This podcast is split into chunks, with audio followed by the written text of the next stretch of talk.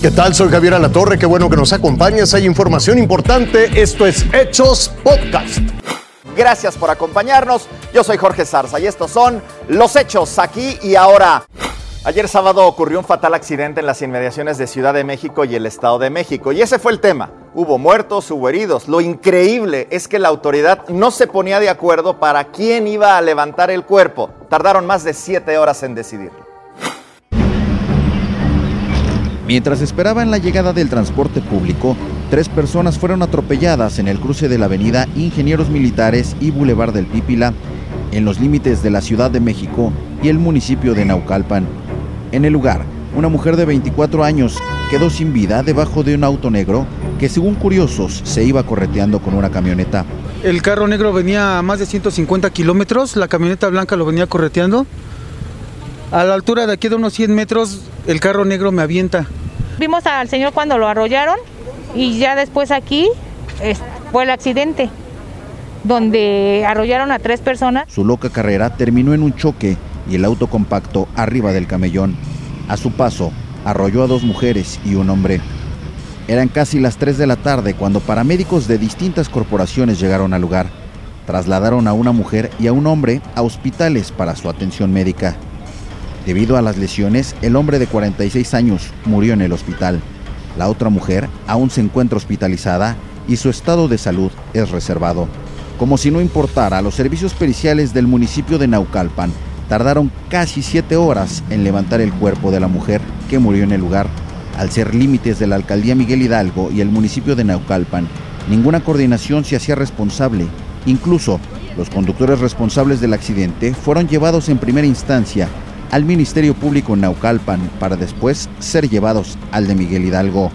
Familiares de las personas fallecidas, molestos, decidieron cerrar la vialidad para exigir que alguna autoridad se hiciera responsable y realizar el levantamiento del cuerpo. Fue así que cerca de las 9 de la noche con 30 minutos aparecieron los servicios periciales del Estado de México. Con imágenes de Guillermo Chavarría, Guillermo Martínez, Fuerza Informativa Azteca. El momento deportivo.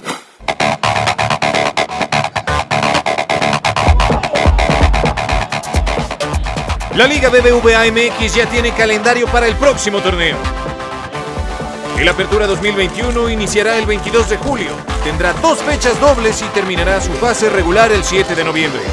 El 23 de julio será el primer viernes botanero de la temporada con dos partidos en la jornada 1, Necaxa contra Santos y Juárez contra Toluca.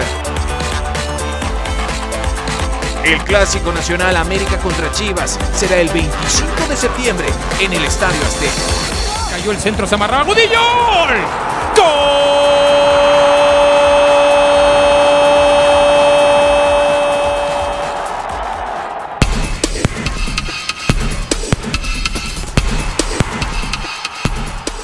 Entre los destacados tenemos la visita del rebaño al Estadio Olímpico Universitario el 12 de septiembre. Y el Regio será el primer clásico del campeonato al medir a Rayados y Tigres el 19 de ese mismo mes. El 2 de octubre habrá duelo capitalino entre América y Pumas. Y clásico tapatío que medirá a las Chivas y Atlas en la Perla de Occidente. El campeón Cruz Azul hará su debut el lunes 26 de julio en casa frente al Mazatlán.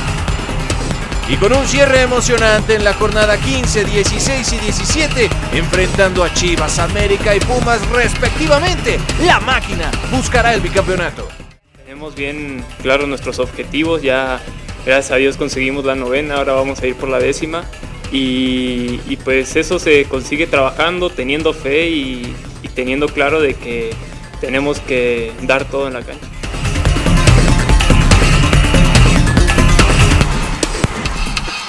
Vámonos con las de pasaporte. A más de una semana del derrumbe de un condominio en Miami se reportan 24 fallecidos y 121 personas desaparecidas. Las autoridades ya habían acordado demoler los restos de este edificio, pero la llegada de la tormenta tropical Elsa podría hacer la tarea que inicie hoy mismo. Esto va a permitir a los rescatistas trabajar sin peligro por la caída de escombros. ¿Podrán derrumbar este edificio? Es cuestión de horas. En Jolo, Filipinas, un avión militar se estrelló al momento de aterrizar. De las 92 personas que transportaba, al menos 29 murieron. Más de 40 personas fueron rescatadas de entre las llamas y fueron trasladadas a diferentes hospitales. Los soldados formaban parte de la presencia del ejército filipino en el sur del país para combatir a militantes islamistas. Este insólito caso ocurrió en Buenos Aires. Un policía y su cómplice, sí, un policía fue detenido con su compinche tras una espectacular persecución. Un vecino denunció que este par le había robado un celular por lo que las autoridades fueron a buscarlos. Ya arrestado el policía, intentó sobornar a sus colegas oficiales.